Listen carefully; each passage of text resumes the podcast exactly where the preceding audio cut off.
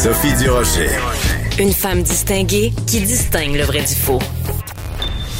Vous écoutez Sophie Durocher. Vous vous souvenez, il y a quelques années au Québec, il y avait eu toute une controverse autour du burkini, ce maillot euh, de, appelons-le un maillot euh, respectant les préceptes euh, islamistes vraiment euh, très très très stricts, pour ne pas dire radicaux. Eh ben, chaque année aussi, il y a une controverse en France autour du burkini. On va parler de tout ça avec Rachel Binas, elle est journaliste indépendante en France. Vous l'entendez régulièrement sur les ondes de Cube. Vous pouvez aussi la lire dans les magazines français Marianne et l'Express. Rachel, bonjour. Bonjour. On a l'impression que ça revient avec le beau temps. Dès qu'il commence à faire soleil en France, il y a une controverse autour du burkini.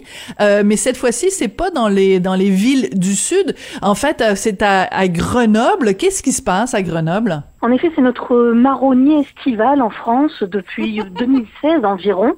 Ça s'était exprimé d'abord sur les plages, hein, euh, notamment les plages corses, où les Corses avaient réagi de manière très virulente à la présence d'une femme en burkini sur, euh, sur leur plage. Et donc depuis 2016, euh, c'est devenu une espèce de, de sujet à la fois social et politique. On a le droit à la polémique.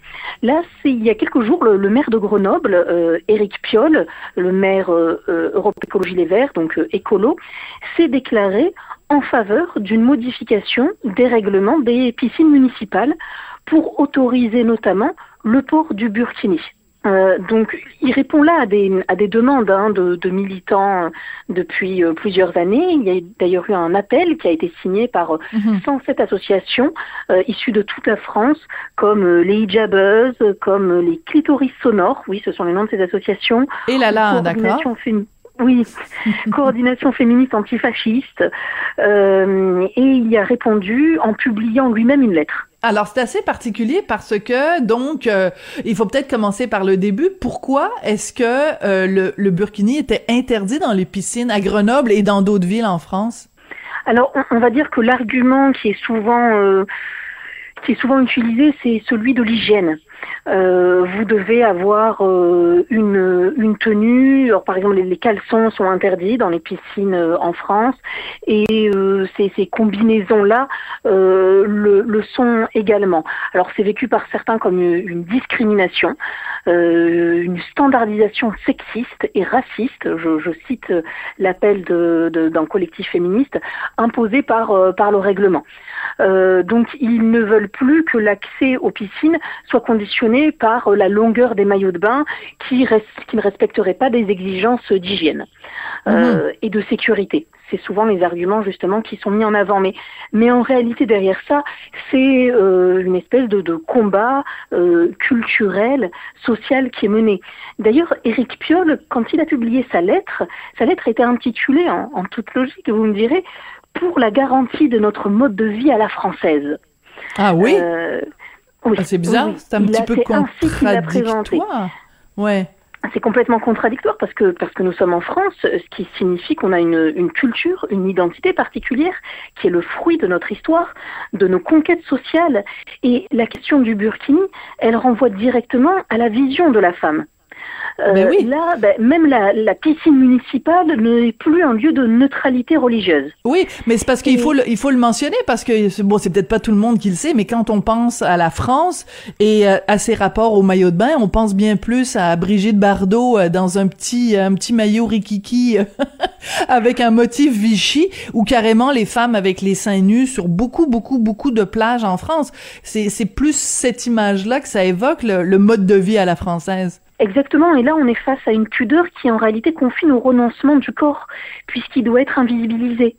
Euh, D'ailleurs, si on pousse la logique, ben, euh, les, les, autres, les autres femmes seraient euh, des femmes de petites vertus. Euh, oui. qui ne se couvrent pas assez justement. Et, et, là, on acte la séparation des hommes et des femmes. Or, même euh, à l'époque de l'école laïque non mixte en France, on n'allait pas jusqu'à l'invisibilisation du corps féminin. Là, ouais. cette fois-ci, c'est ça.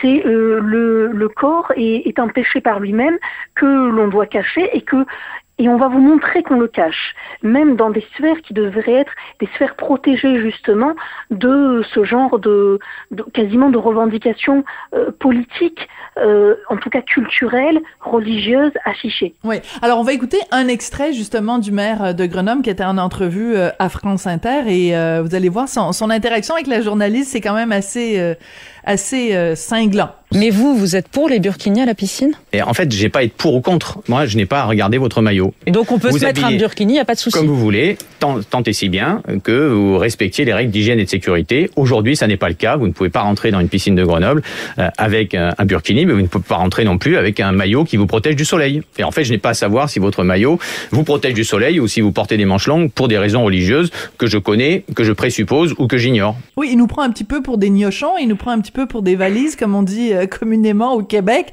parce que je veux dire on est quand même capable de faire la différence entre euh, euh, quelqu'un qui veut se protéger du soleil. Pourquoi quelqu'un qui a un maillot pour se protéger du soleil le porterait à l'intérieur de la piscine municipale? Il nous prend pour des cons. Excusez-moi là Rachel mais c'est ça, il nous prend, il nous prend pour des bozos, euh, ce qui est dommage parce qu'en fait on sent son malaise.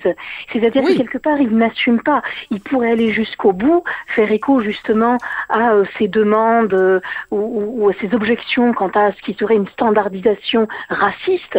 Ben, raciste, ça, ça, ça, justement, ça fait écho à quelque chose de particulier. C'est que cette tenue elle-même, bon alors on verra une race, c'est un peu maladroit de leur part, mais en tout cas à, à, la pratique d'une religion. Et là, là, il, ben, il fait un petit peu l'autruche. C'est-à-dire c'est-à-dire qu'il fait semblant de ne pas voir ce que ça signifie. Euh, il ôte toute signification religieuse à euh, un habit qui l'est profondément et qui est même revendiqué ben oui, politique. porte. Oui, mais religieux et politique. Oui. Bien sûr, c'est une certaine vision du corps. Voilà. Et, et c'est important de le mentionner parce que, bon, si vous n'avez pas vu récemment à quoi ressemble un burkini, donc il y a comme un hijab intégré, donc les cheveux sont complètement couverts, le cou est couvert, les bras sont couverts, euh, les jambes sont recouvertes au complet. La seule, le seul, les seuls morceaux de chair qu'on aperçoit sont les mains en partie, le visage en partie et les pieds en partie et c'est tout. Donc euh, et, en plus il est pas il est pas moulant. Plus il est ample, plus euh, plus mieux c'est parce qu'il faut pas reconnaître les formes du corps féminin.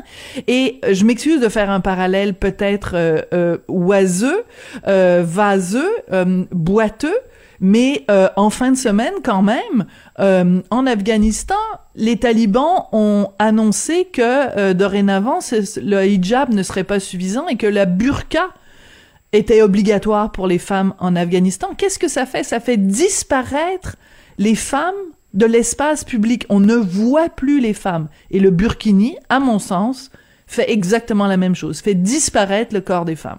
C'est exactement ça. Et notons d'ailleurs que euh, en Afghanistan, on a même conseillé aux femmes d'éviter de sortir, euh, sauf si n'était pas nécessaire. autrement. Voilà. Voilà. Donc on, on les nie dans, dans l'espace public et donc euh, on les nie et on n'accepte pas leur euh, leur présence au nom encore une fois du corps. Oui, et c'est la raison pour laquelle je mentionne ça, Rachel, c'est que c'est quand même assez particulier que les féministes qui normalement devraient hurler quand on parle euh, en Afghanistan de voiler complètement le corps des femmes, quand elles sont en France, ces mêmes féministes défendent le fait de voiler le corps des femmes dans les piscines.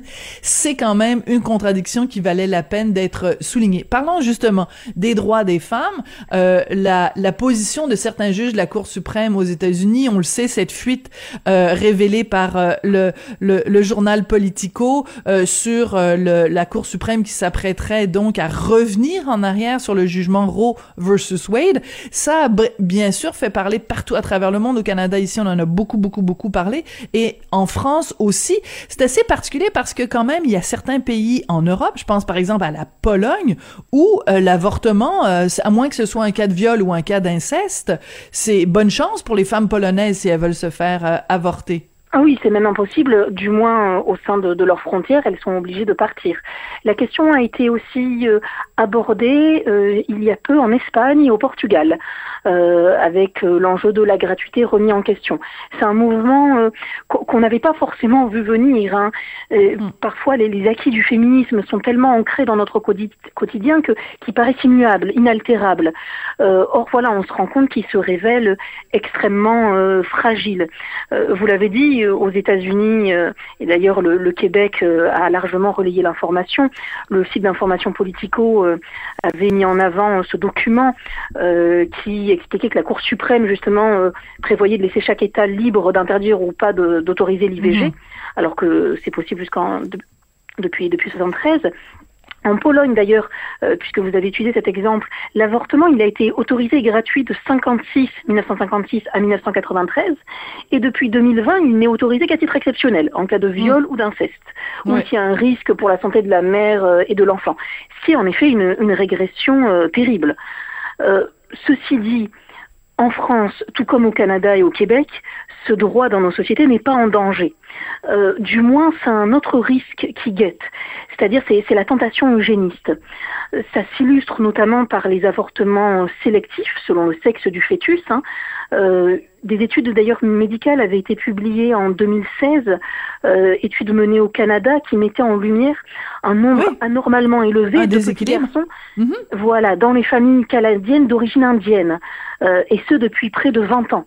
Oui, c'est-à-dire que juste pour préciser, euh, pour aller dans le même sens que vous, euh, Rachel, euh, normalement, quand bon an mal an, il y a à peu près 106 garçons pour 100 filles, et dans certaines communautés, donc du Sud-Est asiatique, ben, c'est 260 garçons pour 100 filles.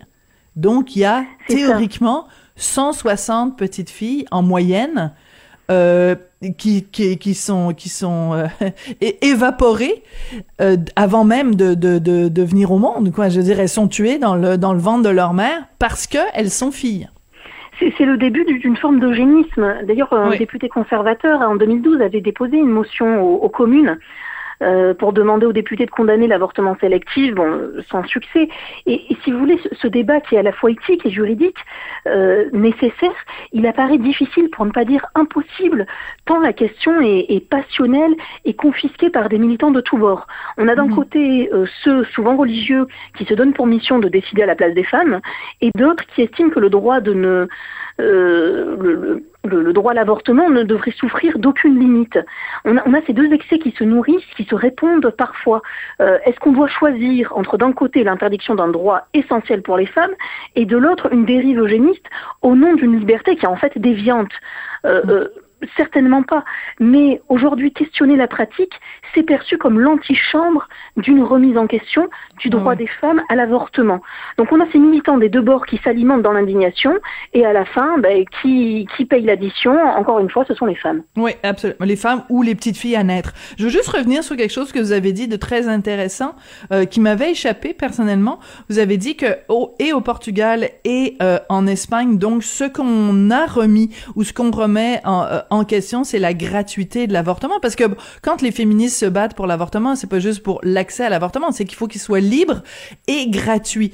Et euh, si on remet en question la gratuité, ça peut paraître euh, anecdotique, mais ça ne l'est pas, Rachel, parce que, en effet, euh, si on a 16 ans, 17 ans, ou même si on est euh, mère de famille monoparentale, et que euh, on doit débourser euh, des sommes importantes pour se faire avorter, ben on le fait pas parce qu'on n'a pas les moyens. Donc le côté, le fait que ce soit gratuit, c'est un enjeu qui est absolument énorme Bien sûr, et puis c'est une manière en réalité de rendre, euh, de faire en sorte que le, le chemin soit semé d'embûches pour ces femmes, ou, euh, ou alors d'expliquer bah, que seules celles qui ont les moyens pourront le faire, et tant pis pour les autres. Parce que d'ailleurs, même quand euh, ce droit-là n'en était pas un, bah, les femmes les plus fortunées pouvaient aller par exemple en France, en Suisse ou dans d'autres pays pour se faire avorter. Oui, c'est important quand on parle du, du combat pour ce que vous appelez en France l'IVG, donc l'interruption volontaire de grossesse, l'avortement, de rappeler une femme exceptionnelle, Simone Veil,